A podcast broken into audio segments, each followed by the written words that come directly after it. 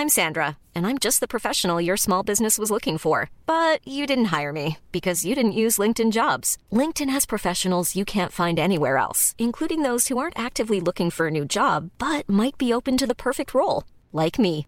In a given month, over 70% of LinkedIn users don't visit other leading job sites. So if you're not looking on LinkedIn, you'll miss out on great candidates like Sandra. Start hiring professionals like a professional. Post your free job on linkedin.com/people today.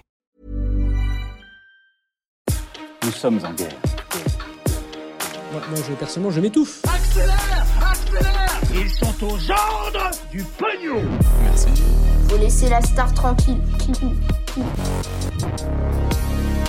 Est-ce qu'on en a enfin définitivement fini avec euh, le coronavirus? Eh bien, euh, l'OMS est optimiste. Vous allez voir, c'est très intéressant à analyser et en plus, c'est une actualité euh, positive. Salut, c'est Hugo, j'espère que vous allez bien. On est parti ensemble donc pour une nouvelle plongée dans l'actualité en une dizaine de minutes. Alors, ce mercredi, le directeur de l'Organisation mondiale de la santé, Ghebreyesus, a affirmé que le monde n'avait jamais été aussi proche de la fin de la pandémie. Et pour cause, la semaine dernière, le nombre de décès hebdomadaires liés au coronavirus est tombé au plus bas depuis euh, mars 2020, donc euh, en fait depuis euh, le début de la pandémie.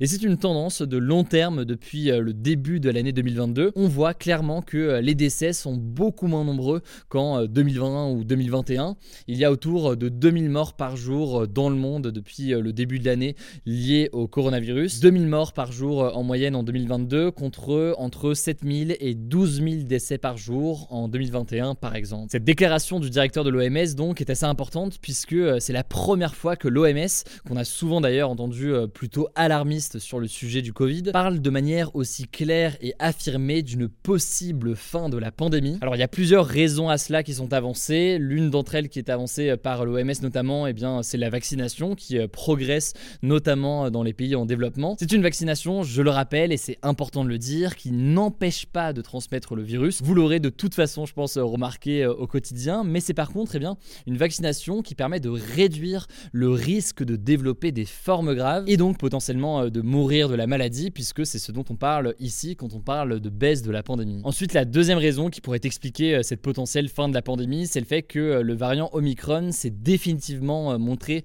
alors certes plus contagieux, mais aussi moins mortel que les variants précédents. Et c'est encore plus le cas aujourd'hui avec des nouveaux sous-variants qui continuent à apparaître, comme récemment le sous-variant euh, Omicron BA5. Bref, plus de gens potentiellement ont le coronavirus, mais les conséquences sont beaucoup moins graves et forcément donc c'est plutôt euh, positif de ce point de vue-là. Alors après, attention, cette fin euh, n'est pas encore certaine puisque Jesus, donc le directeur de l'OMS, a ensuite précisé que, je cite, nous n'y sommes pas encore, mais la est à portée de main.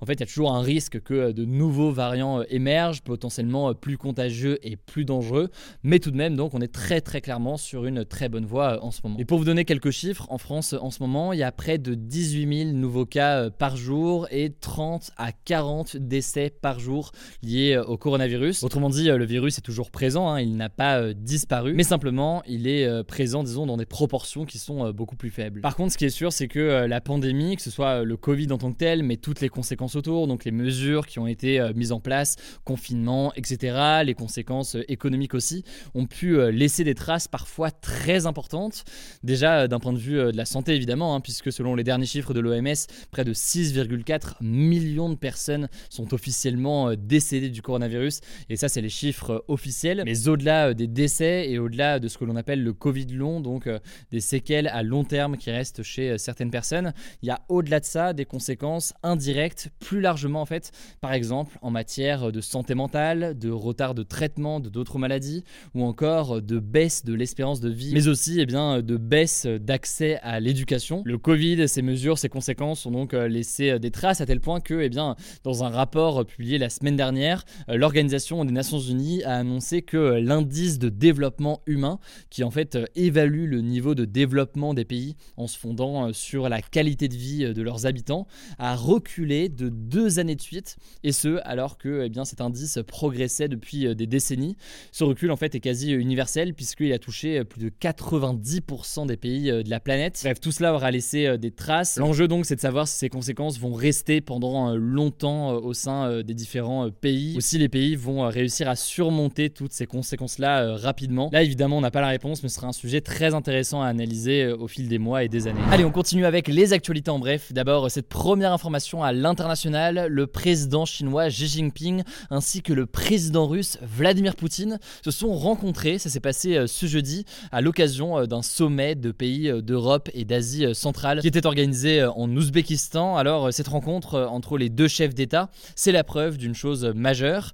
Certes, Vladimir Poutine n'est plus le bienvenu au sommet de pays de l'Union européenne, plus largement au rassemblement de la plupart des pays occidentaux, mais par contre, eh bien, la Chine n'a pas la même attitude. En effet, depuis l'invasion de l'Ukraine par la Russie, eh bien, la Chine semble avoir renforcé ses liens avec euh, Vladimir Poutine et cette rencontre donc semble le montrer. Alors après pour nuancer, ces coopérations entre euh, la Russie et la Chine sont principalement euh, économiques et monétaires, ce qui fait dire à plusieurs spécialistes que la Chine et la Russie sont aujourd'hui davantage partenaires économiques que véritablement des alliés. Cela dit, ça reste un rapprochement important entre les deux pays et après leur rencontre d'ailleurs, Vladimir Poutine a salué, je cite selon lui, une position équilibrée de la Chine concernant euh, l'Ukraine. À noter aussi, et ça peut paraître d'ailleurs euh, assez euh, incroyable, mais c'est la toute première fois que le président chinois Xi Jinping sort, en tout cas officiellement, de la Chine depuis le début de la pandémie de Covid qui avait lieu en janvier 2020. Direction désormais la Suède au nord de l'Europe pour la deuxième actualité. L'alliance de la droite et de l'extrême droite a officiellement remporté les élections législatives face à la gauche. La gauche qui était donc jusqu'ici au pouvoir avec ce que l'on appelle les sociodémocrates. Et cette alliance va donc former un nouveau gouvernement en Suède. En fait, le parti euh, démocrate de Suède, qui est classé euh, généralement à l'extrême droite, a notamment récolté 20,5% euh, des voix. Alors la droite assure qu'aucun membre de l'extrême droite ne figurera dans ce nouveau gouvernement. Mais selon les observateurs, le parti démocrate de Suède devrait tout de même peser de façon importante dans les décisions. Alors la prochaine grande date d'un point de vue électoral en Europe, ce sera en Italie fin septembre, un pays où le parti Fratelli d'Italia, qui est classé lui aussi à l'extrême droite généralement, pourrait accéder au pouvoir aux côtés euh, de la droite, un peu comme euh, en Suède donc. Alors au-delà du camp euh, politique, gauche, droite, extrême droite, extrême gauche, etc., quelles sont les idées de chacun? Dans le cadre du En Bref aujourd'hui, là comme ça, c'est un peu dur de tout résumer et d'expliquer toute une vie politique en deux secondes. Mais dans le cas de l'Italie, si ça vous on en reparlera beaucoup plus en détail dans les prochains jours pour tenter de comprendre ce qui se passe et ce qui se joue actuellement en Italie. Troisième actualité que je voulais voir avec vous en France, près de 600 élèves dans l'Essonne en région parisienne, donc, pourraient être obligés de retourner en troisième alors qu'ils ont euh, eu le brevet. En fait, aujourd'hui, plusieurs centaines de jeunes sont sans lycée. En gros, aucune de leurs inscriptions n'a été euh, acceptée par euh, manque de place dans l'Essonne. Ils n'ont pas pu faire donc leur rentrée au lycée en seconde comme tout le monde le 1er septembre. Du coup, face au manque de place au lycée, eh bien, certains collèges du département proposent à certains élèves de redoubler leur classe de troisième pour espérer avoir une place dans un lycée euh, l'an prochain.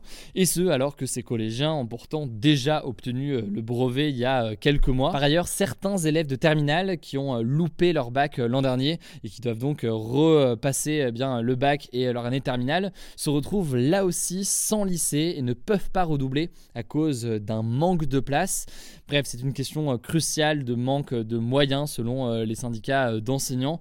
On vous tiendra au courant évidemment de ce qu'il en est puisque même si ce problème ne concerne qu'une toute petite minorité euh, des 2 millions d'élèves qui sont inscrits euh, au lycée, ça reste pour plusieurs centaines de jeunes forcément une situation qui est extrêmement euh, difficile. Autre actualité liée à l'environnement, c'est une bonne nouvelle. L'Australie a adopté son premier grand projet de loi sur le changement climatique. Il faut savoir que l'Australie fait partie des pays les plus en retard, il faut le dire, sur ses engagements climatiques. C'est ainsi notamment le premier exportateur de charbon dans le monde. Un charbon qui, on le sait maintenant, est extrêmement polluant pour euh, produire de l'énergie.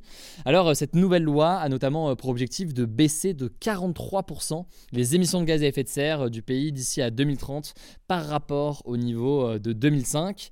L'Australie a également affirmé pour la première fois dans sa loi loi eh bien, l'objectif de zéro émission nette de gaz à effet de serre d'ici à 2050. Et je ne vais pas rentrer dans les détails techniques parce que c'est un peu compliqué à résumer là aussi dans le cadre du en bref, on en reparlera euh, plus en détail. Mais en gros, ça veut dire que l'Australie s'engage à réduire ses émissions et compenser tout ce qu'elle émet, par exemple avec des techniques de recaptage de carbone pour arriver donc à zéro émission. Alors certains ont salué cette loi, d'autres estiment qu'elle est encore trop imprécise et qu'il faut aller euh, beaucoup plus loin. On verra donc ce qu'il en est euh, évidemment dans les prochains jours. Allez, dernière actualité euh, en sport pour terminer, le tennisman suisse Roger Federer a annoncé aujourd'hui sa retraite, sa retraite à l'âge de 41 ans. Il est considéré comme l'un des plus grands joueurs de tennis de l'histoire et plus globalement l'un des plus grands sportifs de l'histoire tout court. Il a longtemps été bien le joueur masculin avec le record de titres dans les tournois majeurs du Grand Chelem. Bref, une page importante du tennis qui se tourne et ce alors qu'en parallèle on voit l'émergence de nouveaux joueurs. Le jeune espagnol Alcaraz notamment euh, évidemment. Bref, une page se tourne, c'est très très intéressant de voir euh, les prochaines années. Voilà, c'est la fin de ce résumé de l'actualité du jour. Évidemment, pensez à vous abonner pour ne pas rater le suivant, quelle que soit d'ailleurs l'application que vous utilisez pour m'écouter. Rendez-vous aussi sur YouTube et sur Instagram pour d'autres contenus d'actualité exclusifs. Écoutez, je crois que j'ai tout dit, prenez soin de vous et on se dit à très vite. Hey, it's Paige DeSorbo from Giggly Squad. High quality fashion without the price tag. Say hello to Quince. I'm snagging high-end essentials like cozy cashmere sweaters, sleek leather jackets, fine jewelry, and so much more. With Quince being 50 to 80% less than similar brands.